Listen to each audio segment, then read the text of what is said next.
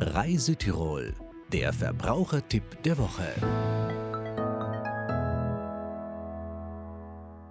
Wer kein Fernsehgerät hat, weiß es mittlerweile, wenn die Weihnachtszeit naht, ist es Zeit zu erklären, dass man kein Fernsehgerät besitzt. Ansonsten landet die Fernsehgebühr prompt auf der Stromrechnung.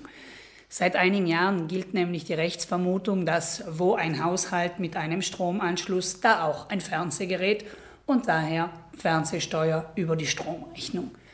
Wenn ich also kein Gerät habe, ist jetzt ein guter Zeitpunkt, um das der Agentur für Einnahmen zu erklären. Am schnellsten geht das Ganze telematisch über die Webseite der Agentur für Einnahmen. Ansonsten kann ich mir den entsprechenden Vordruck ausdrucken und als Einschreiben ohne Umschlag verschicken.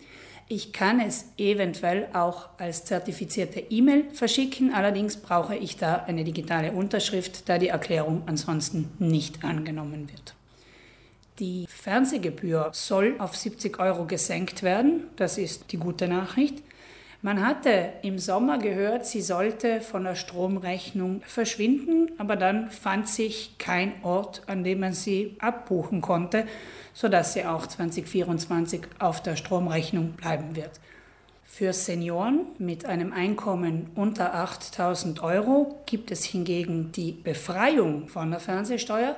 Diese muss bei weiterbestehender Voraussetzungen nicht noch einmal erklärt werden, sondern nur einmal.